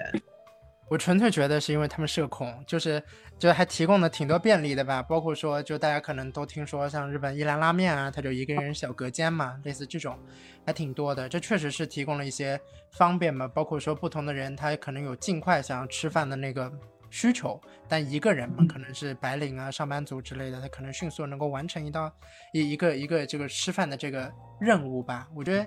对，这这可能是满足他们这群人的需求，也满足了一些一人食，像我这种还还挺有魅力的。我强烈呼吁啊，就是各个餐厅开辟一人食专区啊，非常有必要，能够满足我们这些，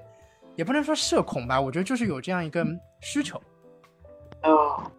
对，但是二位刚刚分享了说两到四人的那种吃饭，我觉得这也是一个非常亲密的一个吃饭的。环境跟氛围吧，因为就是像二位刚刚说的，就是可能分享的话题会比较的，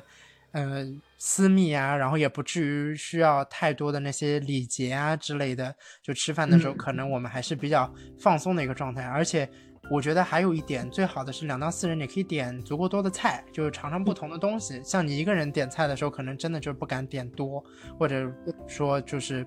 就不能够尝到这家店的可能更多的特色吧。但两到四人就是能够应付应付掉更多的菜，这里不提倡大家浪费哦。嗯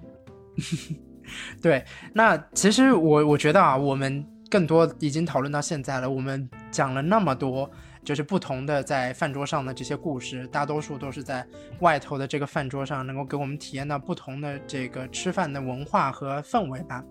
那其实我我最想要在这期节目，我觉得最重要的一个问题就是。我们到底是在堂食的过程之中流露出了，或者说是隐藏住了一些我们怎样的情感，才会让我们对于堂食这个行为，在无法做的时候不断的想念，但在做的时候呢，可能我们更多的会注重在，嗯，就不光注重在吃饭这个本身的行为之上，我们到底是藏着一种怎样的心态在对待吃饭、吃堂食饭的这样的一种。状态里边，我觉得这个问题是非常模糊的，看二位是怎样理解吧。大家分享一下自己不同的那个想法。嗯，谁先来？嗯，我先来吧，好，因为我我这么怎么说呢？这个问题确实是，呃，非常的概念化。嗯，就是后来，但是我想了好久，说怎么样来回答这个问题。但我决定就先讲一个故事，可能这个故事里里，从这故事里面能够体会到一些这个问题的答案。就是我当时看一个文章的时候，他介绍了一家那个酒馆儿，在沈阳，好像是还是在辽宁，呃呃，对，好像是在沈阳。他那个酒馆的别名叫做“穷鬼乐园”。它里边主要卖的就是一些，呃，比较便宜的啤酒，还是一些鸡架呀、烧烤这些东西。它里边主要的客人呢，都是说，呃，按咱们社会上的一些评判标准，就是说蓝领，或者是说，但我没有鄙视他们的意思啊，就是说或者 loser 这些，比如生活不顺的、需要钱的，呃，做了一些不好的事情，然后。呃，进去过，或者是出来找不到什么工作的，还有离婚的，然后孩子跟家里吵架的，然后大多数人进去呢，都是愁眉苦脸的，在里边吃吃一顿饭，喝一顿酒，或者说和朋友聚聚会完了以后，他们就整个人的状态就变了，可能呃当时的不顺心就没有了出来了。他当时分享了一个故事，就是说当有一个人老在里边吃饭，每次都热热闹闹的叫了一大帮人来吃，然后有的时候他的朋友慢慢的离去的会比较多，可能会剩一两个，他总是尽量在最后一个走，然后那个时候你才会发现他脸上的表情是很落寞的，也就是他在传这个局的时候，就整整个就是逃开了他的生活，他的他。他是外放的，他是可以跟朋友们沟通的，但是等这个局散了之后，他必须回到现实中，也就借酒浇愁的时候已经过去了。所以我感觉，这个堂食对于我们来讲，就是你逃避生活中一些不顺的，当然就是我只是说最个别的这么一个情况，这么不顺的一个出口吧。这个嗯是不是我说的有点太模糊了？没有没有，我我觉得这反而其实我更想从你这个故事里边说一个，嗯，我觉得我一直在思考的一件事儿，就是很多人不是说你交朋友的时候要交那些就是可能他本身自己是特别有有有内涵的，然后他自己特别的能够给你可能未来的生活带来帮助的，然后也有一些长辈会教导说，哎，你生活中可能酒肉朋友要少一点，他们可能对你并没有特别多的帮助啊，或者怎么样。但其实我自己思考来说，我觉得有酒肉朋友也是一种生活的幸福。我不是说酒肉朋友都是没有内涵的或者怎么样，但他可能不会因为一些嗯功利性的原因，你去跟他结交成这样的朋友，甚至是说你们可能平时也没有别的联系方式，你们也不是在其他不同的领域里边互相交际、互相聚焦资源也好，或者怎么样也好，你们可能甚至只是因为一家店，就是你们经常在这家店里面能够遇到，你们就成为了朋友。我觉得这反而也是一种很好的让你自己能够沉静下来交际的，也不是说刻意去为了交际吧，我觉得就是一种你找到生活之中交往的另一个对象，而那个对象恰好没有带着任何的嗯利益性的这种关系。对我觉得这也是一件挺美好的事儿。我不是我我的意思就是说，从小北这个故事里边，我觉得他说的就是总结的特别好。从这个故事里边就能够找到说，哎，一个唐诗就是一个，也是一个舞台吧。它特别的嗯晦暗，它不至于是说一个光鲜亮丽的舞台，在那里你必须被聚光灯所照耀到。但是其实，在那里你也是演绎出了人生中不同的剧码，对吧？因为之前呃问题里边我们是在流露和掩藏了什么，嗯我就是感觉这家店其实就是在生活不顺的人，把心中那点不顺给掩藏下来。嗯，就我觉得他说那个其实让我挺有感触的，因为其实大多数我们会把就是眼眼把我们的注意力放在聚光灯下嘛，就是聚光灯外的东西我们其实看不到的。嗯对，所以说我觉得真正值得细品的，应该就是他送走那些宾客的时候，然后的那些瞬间，是让人觉得最值得玩味的，最最有，就是说最含义深刻的。因为我觉得对于人来讲的话，不如意十有八九嘛。我觉得更多的其实是那些那些聚光灯外缘的那些时刻。嗯，但是我觉得那个管子的话，就是人人的本质是社会属性嘛，对吧？就是必须要跟外面建立一些连接。所以，对于吃东西来讲，就是它更多的其实就是一种分享。我觉得你是哪怕是分享这个生活中快乐的事儿、不快乐的事儿，你快乐分享了两份快乐，你不快乐分享你就 half。它甚至有一点点，我觉得就是就是情绪疗愈的这么一个作用。我觉得，对你嗯。逃离原来那些压力啊，就那些不愉快什么的，然后就大家一起，就是包括从这个就是沟通上，还有就是你的这个语言上，不是你的这个就是就是嘴，还有你的这个胃，都都达到了一种就是满足，你看那些压力得到了一个满足，我觉得，对嗯。我，我其实反而想分享，我觉得堂食还是必须让我们端正着做着自己，但是这个自己，嗯，可以是在不同的人面前有不同的形态，因为你是去堂食，你是在别人的眼中，就是你不愿意太把自己不堪的一面流露出来，你仍旧是在装扮着呃某一种社会形态，是你。嗯，还是相对情愿能够给别人看到的，还是比较好的那一面。那其实我们也可以自己揣测，说不定在背后他可能有更加不堪的一面，或者更加失魂落魄的那一个时间，他不会拿出来在堂食的时候怎么说展露出来或者表达出来。可是，呃，这这我觉得可能是隐藏的一种情绪，但是呢，我们在堂食的时候流露出来的呢，也未必是一些太美好的炫耀，有时候也是一些我们经过自己挑选的一些瞬间，是那些我们觉得值得分享或者有必要分享，分享完了以后自己内心才能够舒畅，它不至于是不好的事情，有可能只是一些日常的鸡毛蒜皮，或者说有可能是一些啊、我不能说炫耀吧，但是有可能就是一些就发生的一些相对重大的事情，但我们不得不去跟别人说出来，说出来了以后，我们内心的那个满足感或者自己的自尊心才得以得以得到释放，得以得到就是感觉到自己受到别人的尊重，其实也未必啊。但我觉得就这样的一个情感的交织，在饭桌上面流露的时候，嗯，能够让我们以一个端庄的形态透露出来。然后，呃，我我虽然是非常不喜欢那些大的就是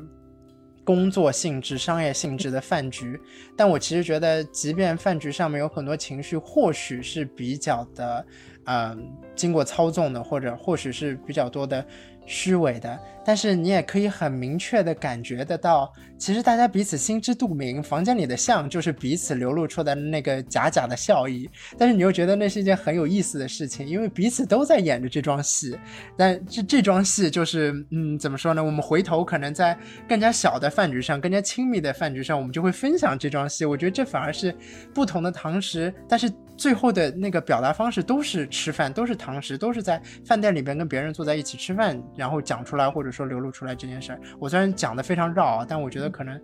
就是我我想要表达的就是这个意思。嗯，能明白。我我觉得你这个都可以写一本，就是第二版的饮食男女吧 Chris。谢谢我我我去那个组织一下。对，我觉得这个因为无外乎，嗯，其实更多的，因为你去堂食的时候就是在跟别人进行一些交流嘛，这跟那个不同的地域啊，或者说是不同的那个饮食文化，它其实关系不大的，因为不管在哪里，它可能都有一套的那个礼仪，一套的仪式，你必须要去完成它，就是也没有人规定你必须要去完成它，但是你就知道你在那个环境里边，你就是被迫的要成为另一个自己。我从来不会觉得说你在。就是是当别人吧，你还是在做自己，只是那个自己的，嗯，对于自己怎么说呢，契合度吧，就是或多或少的有有有增长，有增加有减低。这我觉得，哎，就是这个，尤其是在疫情之后吧，可能我们有太多的事儿要要跟彼此分享，那堂食就成了我们非常好的一个媒介。但是我觉得不管怎么说啊，对于世界上任何一个人来说，吃饭都是非常重要的。但对于我们中国人来说，就是吃饭，尤其是因为我们这五千年的文化之中，每一件习俗啊，每一个不同的地方的文化啊、民俗啊，我们聊天啊，都是你今天吃了什么，是吧？我们对于吃饭太重要了。我那个我的大学的旁边有一家呃中国的牛肉面馆，它的名字就叫面对面。那其实这就是意味着，就是我们面对面吃的这个饭，我们对于吃的这个重视，包括在我们刚聊那么多情感的堆叠啊、透露啊、流露啊，就下馆子，其实好像已经就是不能说背离，我觉得已经超过了光我们去到一家店里边点菜吃饭，然后吃完饭结账买单离开的这个行为，它其实里边有太多不同的那些含义，就是尤其是对于我们中国人来说，我不知道二位是怎么解读的，小北。嗯，我觉得你刚才说的特别对，就是吃饭对于中国人的意义这件事情，就是一个呃，我们其实一直也在说，它就是对于中国来来讲是一个情感的交流，而不是单单指的是一顿饭。嗯，呃，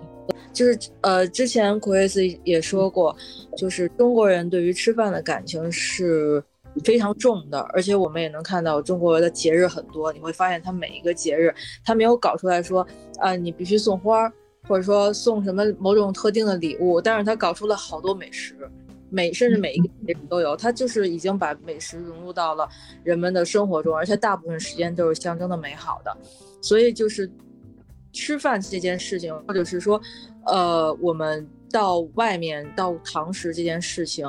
呃，给我们带来的生给我们生活中带来的欣喜和与。打开人的心扉这件事，呃，这这种行为吧，已经联系在一起了。包括刚才 Chris 也说过海底捞那件事情。其实我每年过生日，呃，这两年呃因为疫情是没有去的，都要去海底捞。我是自己家会吃一顿，然后去海底捞也会吃一顿。我就是想去尬演一下，我也不知道为什么，我每次都觉得海底捞他给你送上生日祝福的时候可尬了，然后旁边还有好多小朋友围着看，其实是挺不好意思的。可是我就是总是在。这个不好意思之中，怀有一点点欣喜，就觉得这件事情，就是你说不出来的那种小期待，或者说就是那种又尴尬又又又又高兴的那种。有不知道有没有感受到，就有点像我们，比如说考试成绩突然间啊考特别好，老师夸你有点不好意思，但是你又期待老师夸着你那种感觉。就我在海底捞过生日也是这种感觉，所以我是觉得这个下馆子和堂食这件事情。对我们来讲的本身已经超越了食物单单的味道的这么一件事情，而是联系到你的心境、你的生活，然后你的热爱，不还有你的社交，多各方各面这种。嗯嗯，我我我觉得，我觉得，我觉得更重要的其实就是我们在想要强调的，就是说，呃，当你出去吃饭了这一个行为。就我们不是只抱着，就可能我们最初的想法只是为了吃饭啊，但是最后我们收获的就不仅仅是这样一顿饭，不是不仅仅是让自己胃里吃饱这件事儿。嗯，就我感觉到小北的过生日那个大刷特刷了一下存在感 对，被人关注的。就我我觉得吧，就是你说中国人对吃，其实说存在感，其实我就觉得他是为了体验一种就是更好的存在。就不管是从食材、食物，还是说，比如说友情，还是你说这个，比如说我为了达成一些，就是就是呃饭局上达到一些什么我个人的一些一些目的，比如谈个生意之类的这种的，我觉得它都是都是对应的更好的这种存在。你你的食物、你的亲友，还还有你自己，我觉得是这样的。嗯，哎，这说的太好了。嗯，你来分，我我就我就我就我就觉得二位说的其实就特别的，怎么说呢？就是能够很好的陈词总结我想说堂食的这个重要性吧。我觉得其实还是要回到我最初的那个想法，我在不能堂食的日子里面特别想念堂食。你真的问我到底是什么原因？其实我觉得点外卖它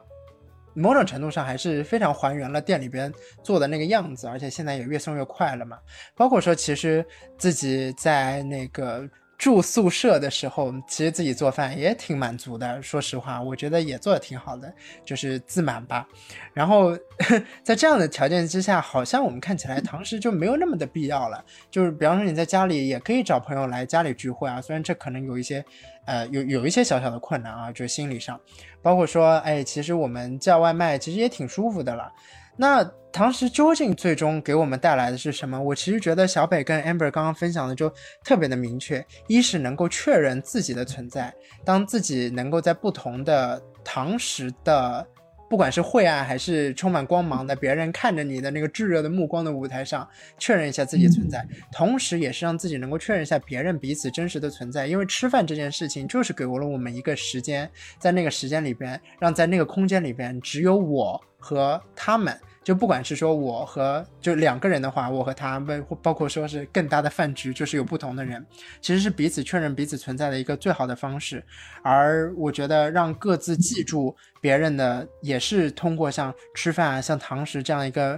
很美好的事情嘛。因为吃饭总归不是一件特别痛苦的事情吧，因为大家都必须要去做嘛，对吧？就是当你胃里边满足的时候，心情肯定是特别好的。就是呃可能会遇到困难，就是我们吃到一些难吃的东西，但毕竟我觉得那也不是多数。像我现在仍旧能够记得，我上一次跟 Amber 出去吃烤肉的时候，我们。聊了好几个小时，聊了有四五个小时吧。那聊了些什么？我觉得这还是一个非常深刻的回忆，它能够让我不断的在想起某一个人的时候，想起那个片段，想起那个时刻，想起那一份情感吧。我觉得这就特别的重要。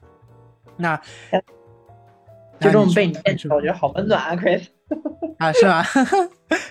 对 对，我我觉得，我觉得这就是堂食最大的意义吧，也也鼓励大家真的就是去，对于店家来说，我觉得堂食也特别的重要。我这里分享一个数据，就是那个上海在恢复堂食之后，上海商务委主任顾军也是去参加了一个访谈嘛，他当时就是分享说。呃，有数据显示，堂食是餐饮企业的重要收入来源。在上海的话，大约占餐饮企业收入的百分之八十五。也就是说，这是一个巨大的那个对于他们的一个经济效益。就如果他们只有做外卖，或者说只有做一些周边的那个呃生意的话，对于那些餐饮企业的打击是非常巨大的。那我们如果能够去。能够想要继续吃到我们特别热爱的那几个馆子啊，那那几道菜的话，我觉得还是走出家门，能够去到他们的店里边亲自坐下来去点菜，还是对他们很大的帮助，也是对我们自己心里很大的慰藉吧，可以说是。确实，哎好会多吃几顿。嗯，对。对，就呃，整个大家既然那么爱吃饭，对。吧？就出门吃吃吧。就是这个，在在在在在有空的时候，哎，这几天上海实在太热了，真的是这个堂食的勇气，我我觉得进了店里边还好，在 在去店的这个过程中，太太讨厌，太煎熬了。嗯不过还好，下雨了，凉快点。嗯哦，嗯北京现在超级啊，北京嘛，哎呀，呃巨热，这这今天哎，反正哎呦，这热天真是不想出门。我反正我前两天练车，那可真真叫一个崩溃。有你有没有被晒黑，Chris？我我其实没有怎么做防晒，但是好像好像，好像是有点黑。我现在看看，但还好还好，我白回来还挺快的。就是这个实在是，OK，我收个尾。嗯，我想想怎么收尾，我都不知道怎么说了。我们聊的太高级了，哎呀。就我想想啊，嗯嗯，啊，没什么好收尾，就直接这样结束吧。OK，那 对啊，让我让我收一下尾啊。我们今天聊了特别多有关于吃饭堂食，我们也看到本期的标题叫“外食族的快乐”，下馆子是世界上最伟大的事情。我觉得每个人都能成为一个非常快乐的外食族吧，让大家在吃饭的时候也能追求属于自己的幸福，然后属于我们和周遭人的幸福，这就是社会向善向美的一个非常好的动机吧。那对于此刻的听众朋友，对于我们自己也来说，其实我已经开始在想下一顿出去吃什么了。哎呀，虽然有店倒闭一波一波换，但是也有店不断在开嘛，这就是整个对吧生生活的业态。希望大家能够继续支持我们节目，谢谢，拜拜。拜拜。拜。